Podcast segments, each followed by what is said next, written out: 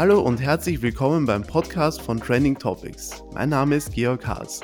Spätestens seit sich Facebook in Meta umbenannt und seinen Fokus darauf gelegt hat, ist der Begriff in aller Munde, das Metaverse. Wir haben deswegen heute einen echten Experten bei uns zu Gast, der uns dieses Konzept erklären wird. Konrad Gill von der Wiener Firma Viasis, die sich als Tür ins Metaverse versteht. Hallo und herzlich willkommen im Podcast Konrad. Hallo aus Kaisermühlen und dem Metaverse. genau, kannst du unseren Hörern mal erklären, was genau ist das Metaverse eigentlich? Ah, ja, gut. Gleich die einfachste, die einfachste Frage am Anfang. Also das kommt jetzt darauf an. Also wenn man jetzt eine, eine offizielle Definition sucht, äh, wird man wahrscheinlich auch mehrere finden. Ich glaube, da hat dann ab, also ab einem gewissen Involvement mit dem Thema, hat da, glaube ich, auch jeder seine eigene Interpretation davon, weil es halt ein, eine, eine Mischung zwischen Fiktion und Tatsächlichkeit oder Dasein. Also es ist eigentlich im ureigensten Sinn Science Fiction und auch noch ein bisschen Fiction dabei, weil natürlich jeder seine Anwendungsbereich und seine äh, Erfahrungen aus der realen Welt halt mitnimmt ähm, in das Metaverse und ähm, für jemanden, der jetzt zum Beispiel im, Immobilienbereich sein ganzes Leben lang tätig war und der das lebt, der sieht ähm, im Metaverse einen anderen Funktionsumfang als ein Lehrer für äh, Geografie, der die Möglichkeiten sieht, was man da zum Beispiel alles machen kann. Also da es, es im digitalen Raum ist, mein, mein, mein, mein Vater hat immer gesagt, jeder spielt seine Spiele. Und was sind es jetzt zum Beispiel für Anwendungen, die man im Metaverse umsetzen kann? Naja, also im Metaverse umsetzen. Also vielleicht doch nochmal zurück zur Definition des Metaverse. Also das Metaverse, die allgemeinste Definition, glaube ich, ist halt quasi so eine Art Web 3.0, 4.0 ist, also ein, ein, ein Web, in dem man sich drinnen bewegen kann. Das heißt, ein tatsächlich soziales äh, Internet und das finale Medium, also die Leute, die eher aus der VR, von der VR-Seite kommen, sagen halt, das, okay, das ist jetzt das finale Medium, sprich, weil ich ja alle anderen Medien, die ich vorher jemals in der Menschheitsgeschichte gehabt oder die man entwickelt hat, von Schrift bis über Skulpturen, bis hin zu Architektur, Musik, Film. Man kann ja alles mit einbauen und tatsächlich auch unabhängig von Ort miteinander diese Erlebnisse teilen. Also das ist so das, das, das Metaverse. Für mich ist es auch eine Mischung zwischen dem Internet, also der Freiheit des Internets, dass du jegliche Information und jeden Kontakt gleichzeitig, aber zusammen mit dem Sozialen, dass man mit anderen menschlichen Wesen einen Raum und eine Zeit teilt. Das heißt, es ist vor allem ein sozialer Aspekt, der das Metaverse besonders ausmacht. Also ich glaube, es ist die Verbindung zwischen dem Sozialen und dem Kommunikationstechnischen. Also dass du halt wirklich über, über Grenzen hinweg miteinander Erlebnisse teilen kannst. Und das ist, glaube ich, so eine Mischung aus beiden. Also das Soziale und eben dieses Telekommunikationstechnische. Du bist ja jetzt gerade selbst im Metaverse mit einer VR-Brille. Das ist ja vor allem das, was äh, sehr hoch gehalten wird, dass man mit VR vor allem das Metaverse richtig erleben kann. Wie ist das denn jetzt? Braucht man unbedingt eine VR-Brille, um ins Metaverse zu gehen? Oder wie geht man denn genau ins Metaverse? Naja, also ich sehe das auch in verschiedenen Distribution Channels quasi. Klar, also momentan mit dem derzeitigen Stand der Hardware-Technik ist VR natürlich das absolut immersivste aller Erlebnisse, weil man befindet sich an einem Ort, man hat die ganzen Vorteile von, dass man mit anderen Menschen an einem Ort sein kann, ähm, mit dem interagieren kann, indem man Größen richtig erfassen kann und in dem natürlichen Habitat des Menschen, nämlich in der dreidimensionalen Welt, miteinander interagieren kann. Ähm, obwohl man quasi jetzt nicht physisch am gleichen Ort ist. Und noch mehr, weil in VR natürlich durch die andere Grenzen der Physik natürlich auch andere Dinge möglich sind. Also da ist jetzt quasi VR. Allerdings, das Metaverse ist jetzt nicht rein Virtual Reality, sondern ich kann auch zum Beispiel über einen normalen Webbrowser zumindest eine Tour machen und hier spazieren gehen in, in dieser, dieser Welt und Informationsmaterialien, was immer noch, sage ich jetzt mal, informativer und ähm, intuitiver vor allem auch für viele Menschen ist als äh, Wissensaufnahme durch Lesen von Text und Schauen von Bildern.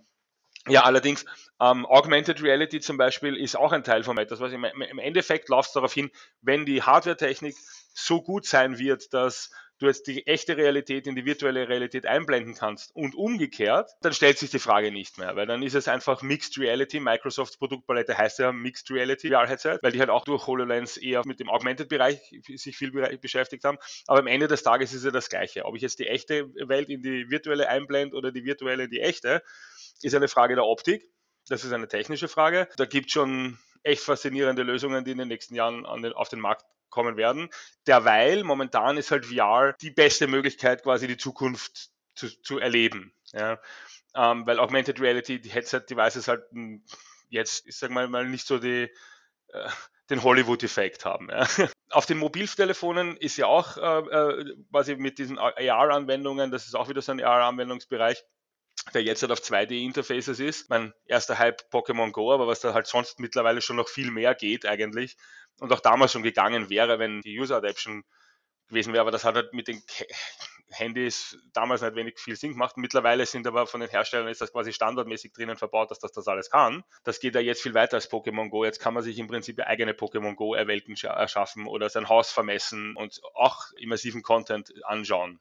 Ja, also auch 3D-Welten anschauen damit und 3D-Welten in echter Welten. Also diese, diese zwei Technologien, AR und VR, die, die, die verschmelzen miteinander. Ähm, wir arbeiten halt im VR-Bereich auch aus dem Grund, weil der Schritt zu AR dann im Prinzip einen Layer ausschalten ist. Somit, ja, alles, was in VR jetzt gemacht wird, wird in diesem Mixed Reality Format die nächsten Jahre halt funktionieren.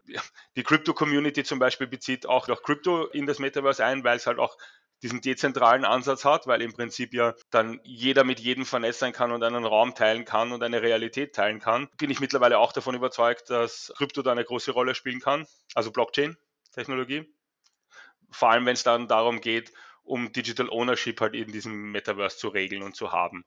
Aber ich denke mal so, wie ich die Menschheit sehe und äh, hoffe, dass es sein wird, da wird es einfach verschiedene Zugänge geben, die dann halt, jeder spielt sein eigenes Spiel und das wird miteinander koexistieren und Schnittstellen miteinander haben. Also die einen werden es dezentral machen, in anderen Gebieten wird es halt zentral sein. Solange die Vielfalt da ist, ist es eigentlich gut und das ist halt momentan die Phase im Metaverse, wo wir, wo, bei Metaverse, wo wir uns befinden, so quasi wir schreiben jetzt gerade so die Infrastruktur und die Verfassung in, wie wird das in 20, 30, 50 Jahren funktionieren deswegen glaube ich, ist das ein sehr wichtiges Thema auch momentan, dass sich auch abseits von Tech-Nerds Menschen damit auseinandersetzen. Und deswegen haben halt wir auch ähm, VRSys äh, gegründet und das VR-Lab in, in Kaisermühlen, um eben da einen Austausch zu schaffen zwischen, hey, äh, Gesellschaft trifft auf Technologie, die im Prinzip komplett neue Gesellschaftsstrukturen schafft. Mhm. Bis jetzt waren diese 3D-Welten ja vor allem bei Videospielen bekannt. Mittlerweile wird viel davon gesprochen, dass die Zukunft des Arbeitens teilweise auch im Metaverse stattfinden wird, dass man dann über die ganze Welt verteilt in 3D-Welten miteinander arbeiten kann. Kannst du uns kurz erklären, wie das dann aussehen wird? Also Virtual Reality ist eine Zugangstechnologie, aber zum Beispiel, ähm, was du gesagt hast, in den Spielen, da bewegt sich auch wahnsinnig viel in der Generation. Wenn man es nimmt, zum Beispiel die, die jetzt Jüngeren äh, machen ja eigentlich äh, gewaltige organisatorische Leistungen mit einem Clan in irgendeinem Spiel organisieren. Ja. Die sind in Remote Working effektiver als so mancher Konzern, der gerade mal äh, irgendeine Videokonferenzlösung einführt weil die sich halt auch da treffen können intern und also das läuft ja schon einmal effektiver. Und VR bietet halt quasi einen zusätzlichen Zugang, dass man halt auch immersiv und diesen sozialen Kontakt miteinander und man natürlich auch manche Interaktivitäten miteinander machen kann, die man im 2D-Raum schwer machen kann, wie zum Beispiel an einem 3D-Modell zeichnen etc. und so fort. Aber das Metaverse hat jetzt nicht nur diesen VR-Zugang, sondern zum Beispiel auch in unserem Metaverse Office kann man auch in den, im Desktop-Modus rein, also kann man auch mit einem ganz normalen Desktop-PC reingehen und dann halt trotzdem da äh, mit den Leuten in VR und im Desktop-Modus interagieren. Und das hat schon mal schon einmal einen riesen Vorteil gegenüber einer Teams-Konferenz, dass man halt eine gemeinsame Umgebung schafft. Weil bei, bei, bei so einer Videokonferenz schaue ich quasi in ein Fenster der Realität des anderen und habe nur so ein kleines Fenster in die Realität vom anderen und da sehe ich jetzt mittlerweile auch nicht mehr sein wirkliches Wohnzimmer, sondern einen verschwommenen Hintergrund. Äh, oder wenn er, jemand, der die Bücherwand herzeigen will, zeigt halt die Bücherwand her. Das ist ein Fenster in die Realität. Allerdings in VR äh, oder halt im, im, auch im 2D-Modus teilt man eine Realität. Das ist so wie wenn jetzt Kids FIFA miteinander spielen, dann teilen sie die Realität, zumindest das Fenster in die Realität, dass sie jetzt gerade in einem Fußballstadion sind, zwei Fußballmannschaften, die gegeneinander spielen. Also da teilt man eine Realität und das ist eben der, der, der Punkt, warum auch statt Videokonferenzen das durchaus Sinn macht, in so einer 2D-Welt einmal in, in, in einem Metaverse-Meeting teilzunehmen, weil man schafft eben dann da drin und dann kann man natürlich die Aktivitäten da drinnen und äh, dann auch so bauen und äh, Tools, also wir haben da eine ganze Reihe von Toolsets mittlerweile, äh, vor allem auch für uns selber, aber auch dann für unsere Kunden sind da natürlich einiges an Toolsets entstanden auch und so weiter, die man verwenden kann. Also das geht jetzt, angefangen hat es natürlich mit einem Digital Whiteboard, braucht man. Ähm, nach einer Zeit kommt man dann aber drauf, ja, das ist cool, aber eigentlich, wir sind im dreidimensionalen Raum, da brauchen wir kein Whiteboard, wir zeichnen in dreidimensional. Also das ist dann so ein Prozess, der passiert. Und momentan jetzt vor allem ähm, auch durch, dieses durch diese Announcements von großen Tech-Firmen. Äh, Microsoft hat ja zum Beispiel auch announced, dass äh, Microsoft Teams mit VR äh, kompatibel sein wird, also dass man quasi VR reinstreamen kann in, in Teams und wieder raus. Das ist etwas, was wir seit Anfang der Pandemie zum Beispiel machen, dass wir quasi in Videocalls aus der VR-Welt herauskommen, weil man da halt auch schon viel mehr Sachen herzeigen kann, als jetzt in einem PowerPoint immer nur weiter zu drücken. Und das ist halt so eine vermischte Form auf mehreren Kanälen, das neue Arbeiten. Also momentan ist halt so, wenn man halt in diesen Technologien drinnen ist wie VR, dann hat man natürlich auch so ähm, ein bisschen den Vorteil, wenn man weiß, was, äh, was geht ja, und was passiert. Deswegen ist es uns halt auch wichtig, dass wir möglichst vielen durch unsere Workshops, vielen Leuten halt zeigen, was kann man überhaupt damit machen. Mhm. Es gibt ja auch sehr, sehr viele Metaverse-Plattformen mittlerweile. Wer sind denn jetzt eigentlich momentan die größten Player auf dem Markt und womit arbeitet ihr eigentlich? Naja, ähm, ja, Metaverse-Plattformen, das ist eine interessante Frage, weil da ist wieder so, okay, was versteht man als Metaverse? Also eine Metaverse-Plattform ist zum Beispiel, Minecraft ist eine Metaverse-Plattform, war eine der ersten. Uh, Roblox bei den Kindern, die da bei den Eltern das kennen, eine, eine, eine Metaverse-Plattform. Ähm, Facebook natürlich jetzt momentan ähm, der Vorreiter beim immersiven Metaverse, also in VR, weil Facebook ähm, und Mark Zuckerberg hat halt den Schluss gezogen, okay, sie sind eine soziale Plattform ich glaube, da spielt auch ein bisschen ein schlechtes, ich weiß nicht, ob ein schlechtes Gewissen dabei spielt, dass wir sagen, okay, das VR, weil das VR ist ja tatsächlich, das bringt ja die Menschen wieder zueinander. Also anders als jetzt Social Media. Social Media ist, ähm, ja, also Social Media, den Namen, ich kann mit, ich habe mit der, mit, der, mit der Begrifflichkeit schon ein Problem irgendwie, weil es ist irgendwie nicht social in meinen Augen. Ähm, ja, es ist sozial, man kann sich direkt miteinander austauschen, aber es ist nicht sozial im Sinne von direkter Kontakt mit den Menschen. Ja, Stichwort Hate Speech und so weiter. Und, so. und das geht ja alles im immersiven Netz nicht, weil im immersiven Web oder im Metaverse ist man ja als Charakter, ein, ein, Charakter drinnen. Und das heißt, da gelten die gleichen Regeln wieder, wie wenn du mit einer, in einer Gruppe von je nachdem, wie viele halt in dem Raum sind. Äh, in VR wie in echt sind es halt Kommunikationsgruppen von so sieben Leuten Maximum, die gleichzeitig miteinander reden können. Ab 20 wird es schwierig. Das ist ja wirklich ein, soziale, wirklich ein soziales Medium. Deswegen ist es spannend irgendwie, dass gerade Mark Zuckerberg da weit vorne ist, weil ja das, was sie vorher gemacht haben, eigentlich was komplett Konträres ist. Es passt aber, wenn man es gut zusammensteckt, wieder gut zusammen. Also bei Facebook zum Beispiel, das Facebook-Metaverse ist halt dann so auch gedacht, dass diese ganzen Chatgruppen, die es jetzt innerhalb von Facebook gibt und so weiter, dass die dann mit dem anderen zusammenwachsen. Das heißt, dann hat man seine Gartenbaugruppe, ähm, die sich dann auch in einem virtuellen Garten treffen kann irgendwann und dort Pflanzen besprechen kann zum Beispiel. Ja, also das ist so, glaube ich, die positive Vision. Ähm, ob das eine Firma machen soll oder nicht, das ist, glaube ich, eine ideologische Frage. Der, der, der Vorkämpfer, was das betrifft, ist halt, ist halt Facebook momentan auch in Hardware. Also Facebook macht auch wirklich gute Hardware. Es gibt aber dann noch andere, andere Metaverses, wie zum Beispiel, ähm, es gibt Metaverses, wo auf Immobilienspekulation gegangen, wo virtuelle Grundstücke verkauft worden äh, äh sind um teilweise horrendes Geld, ja?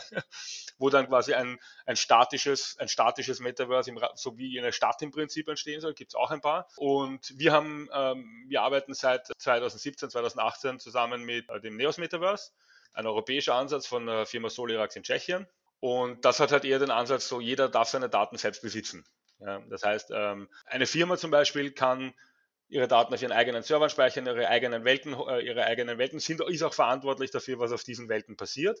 Also es gilt so ein bisschen das Subsidiaritätsprinzip. So auf meinem Server bin ich verantwortlich dafür, was dort passiert und nicht eine übergeordnete Macht, die sagt, das und das darf man und wenn du so ein, dieses, dieses Wort so und so oft verwendest, weil wir hören dir ja die ganze Zeit zu, dann bist du von unseren Services gesperrt, sondern halt das Metaverse ermöglicht eine dezentrale Struktur. Und mit VRSys arbeiten wir halt im Businessbereich zusammen, im Neos Metaverse mit Solirax, wo wir äh, Pro-Lizenzen an Firmen auch verkaufen, dass man das quasi selber kommerziell verwenden kann, auch kommerzielle Welten damit bauen ähm, oder auch mit äh, Education-Instituten wie Universitäten und Schulen. Also wir haben zum Beispiel ein Projekt gehabt mit dem American Indian Resource Center, wo wir Lehrern von der Cherokee Nation gelernt haben, quasi wie man Metaverse-Welten baut.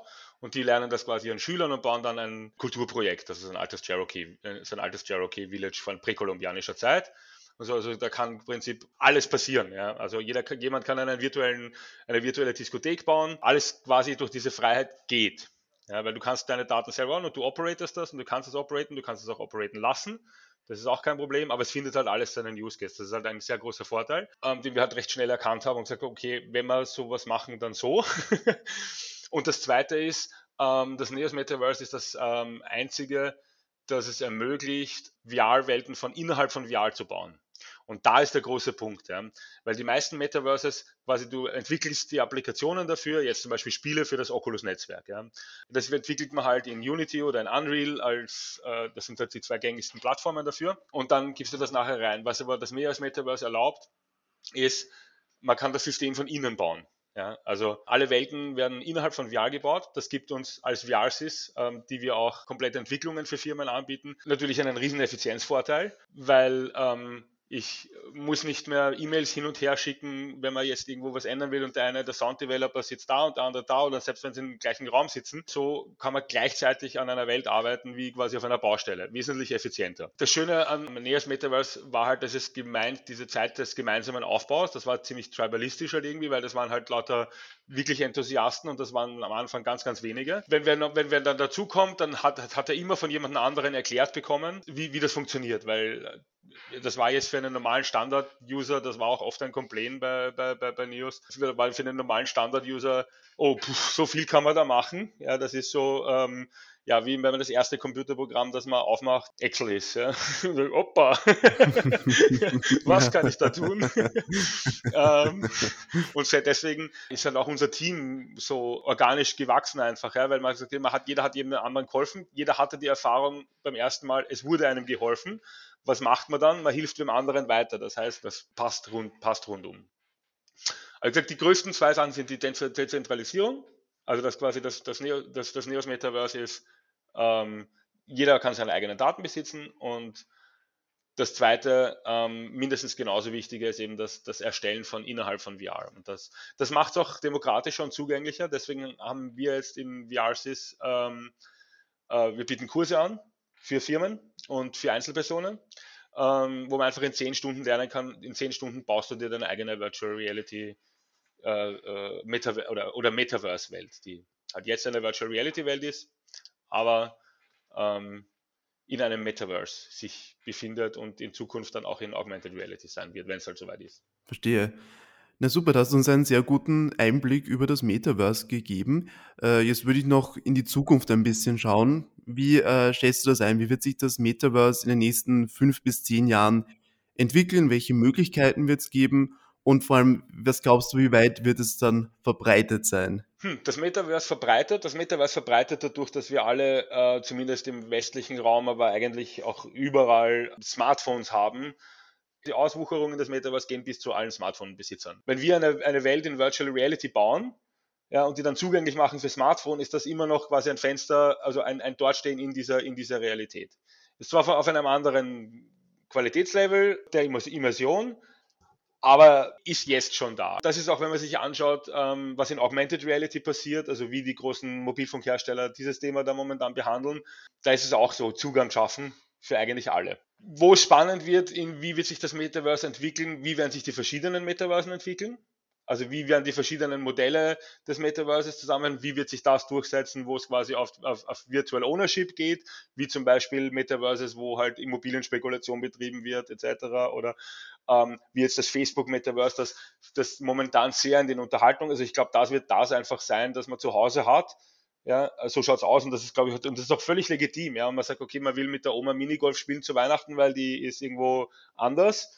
Ja, ähm, oder man möchte seine Freunde treffen zum, in einer in, in der Arcade oder so. Also ich glaube, da hat das Facebook Metaverse durchaus seine Berechtigung. Und bei den Work Metaverses, ja, da gibt es halt dann auch die verschiedenen Ansätze, wie man daran rangeht. Ich hoffe halt auf eine möglichst Interoperabilität, dass es einfach eine Vielfalt gibt, weil es ja für jeden was, andere, was anderes gut ist. Ich glaube auch deswegen ist dieses NFT-Thema so gehypt momentan, weil man halt auch dann schauen muss, okay, wie, wie kann man Sachen von dem einen ins andere mitnehmen? Also kann ich meine Identität, weil man wird, glaube ich, in mehreren Metaverses sein. Ich bin auch in mehreren Metaverses.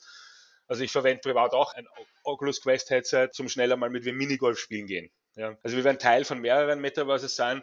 Inwieweit die Leute ihre Identitäten mitnehmen können und wollen auch. Ja, das sind, glaube ich, so die spannenden Fragen, wie sich das entwickelt, also wie sich die Gesellschaft, wie sich unsere derzeitige Gesellschaftsstruktur in diese komplett digitale Zeit überwandert. Es wird, es wird auch die geben, die sagen, Metaverse interessiert mich gar nicht, ich hau mein Mobiltelefon weg, ja, brauche ich alles nicht. Ja. Ähm, ja, genauso legitim. Ja. Es ist halt, wir teilen uns halt alle irgendwie einen Planeten, wir haben Technologie, die uns am gleichen Ort bringen kann. Es wird fantastisch in der Zukunft. Na super, das klingt absolut toll. Vielen herzlichen Dank für diesen Einblick ins Metaverse, Konrad. Danke, dass du im Podcast zu Gast warst. Ja, danke und ähm, alles Liebe aus Kaisermühlen und dem Metaverse. Ja, super, vielen Dank. Ja, das war Konrad Gill von der VR-Firma Viasis, die den Zugang zum Metaverse in Zukunft hoffentlich für viele Menschen leichter machen wird. Damit sind wir zum Ende dieser Podcast-Folge gekommen. Vielen Dank fürs Zuhören und schaltet auch nächstes Mal wieder ein, wenn wir wieder spannende Gäste bei uns im Podcast begrüßen dürfen. Bis dann!